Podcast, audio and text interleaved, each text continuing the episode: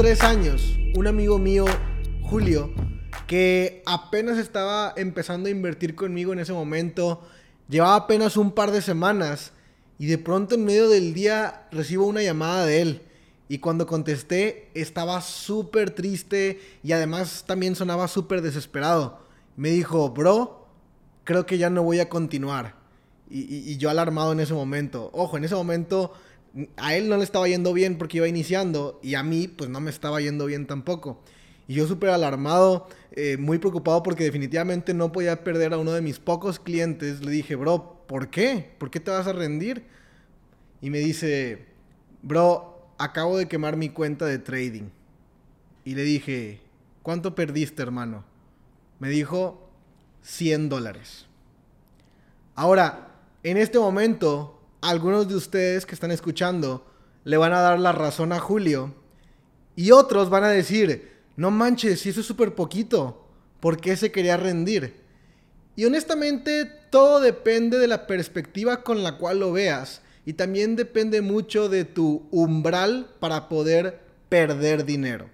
Imagínate que estás en el parque y estás viendo unos niños chiquitos, unos pequeños, jugar por ahí y de pronto uno se cae horrible, se pega en el piso horrible. Vemos dos distintos escenarios.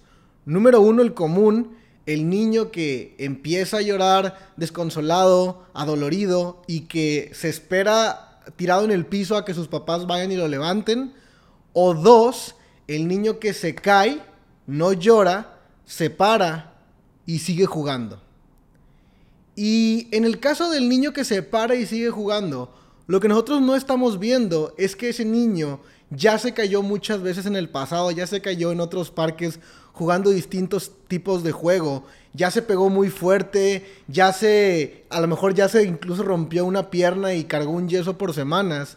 Y esas caídas y esos golpes lo han hecho más fuerte al punto de considerar que la nueva caída que recién acaba de tener ni siquiera es tan mala como la que tuvo hace par de semanas atrás. Así que no hay que hacer mucho alboroto al respecto, simplemente me paro y sigo jugando.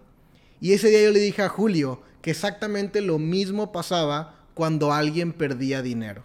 Cuando uno pierde dinero, uno siente esa molestia, siente esa impotencia de perder algo que tanto tiempo y esfuerzo te costó ganar. Sin embargo, yo pienso que perder dinero es bueno siempre y cuando sea en un emprendimiento, en un negocio o en la construcción de algún sueño. La verdad es de que perder dinero solamente porque lo gastas, a mí se me hace una tontería. Cuando tú pierdes dinero y sigues jugando, ahora estás preparado para perder más dinero.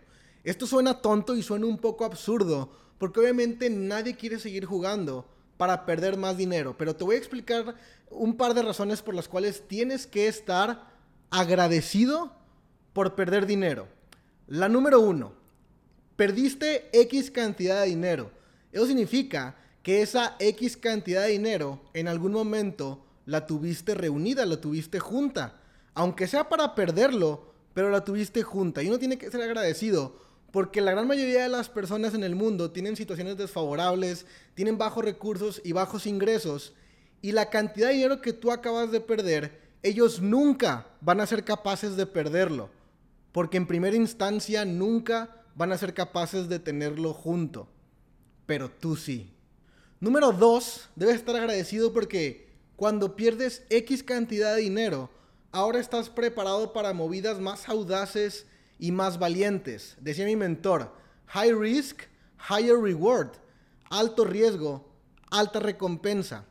Y cuando tú pierdes X cantidad de dinero, ahora estás preparado para pasar al siguiente nivel. El siguiente, eh, considéralo como un videojuego, solamente que estamos hablando de la vida real y en un tema específico del dinero. Estás preparado para el siguiente nivel, para el siguiente negocio. Justo yo le comentaba a Julio en esa ocasión, le dije, bro, eso no es el fin del mundo, ¿te das cuenta? Porque dos mil pesos, 100 dólares, no tiene absolutamente nada. No te estoy diciendo que no sean mucho, quizás sea todo lo que tienes en este momento, pero dos mil dólares en cualquier otra movida los puedes obtener muy rápido. Y yo le dije a Julio, hace un par de años atrás, yo perdí 1.500 dólares, 30 mil pesos mexicanos, en una mala movida de negocio. Y en ese entonces se caía el mundo a pedazos para mí. Pero ahora quiero, y en ese momento, cuando igual no estaba haciendo mucho dinero, como te repito, le dije, ahora quiero perder 5 mil dólares, ahora quiero perder 100 mil pesos. ¿Por qué? Porque con cada nivel de pérdida voy avanzando a un nuevo nivel de ganancia que aún no conozco. Ponte a pensar, el empresario que más admiras, ¿tú crees que ha perdido dinero en un negocio? Por supuesto que sí. ¿Y tú crees que ha perdido más dinero de lo que tú piensas que es mucho?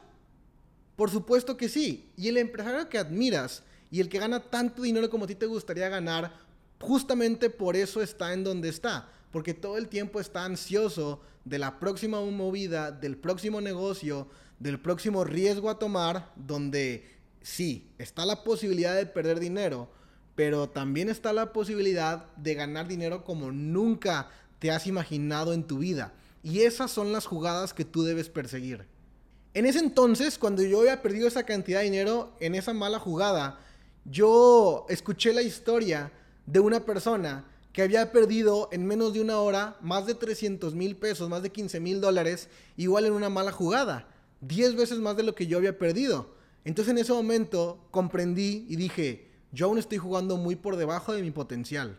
Al final del día, debes entender que esto solo se trata de un juego de contexto y de perspectiva.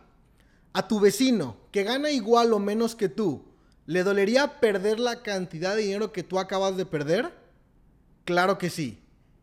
Y a Elon Musk, dueño de Tesla, ¿le dolería perder la cantidad de dinero que tú acabas de perder? Claro que no. Ni siquiera se daría cuenta que lo perdió. ¿Y tú como cuál de los dos quieres ser? ¿Como tu vecino o como Elon Musk? Los 3% entienden que a esto no se le llama pérdida de dinero, sino inversión. Inversión en saber qué no hacer. Inversión en saber en dónde se encuentra el error para no volverlo a cometer. Dicen los mentores que te equivoques más rápido todo el tiempo, porque si tú te equivocas más rápido, más rápido vas a pasar esa curva de aprendizaje y vas a llegar al éxito pronto. Por cierto, ese día Julio no se rindió. Julio siguió conmigo, de hecho sigue conmigo actualmente y hoy sus inversiones están mejor que nunca. Cuando el 97% ve dolor, para ellos es una señal de renuncia. Y cuando el 3% ve dolor, para ellos es una señal de oportunidad.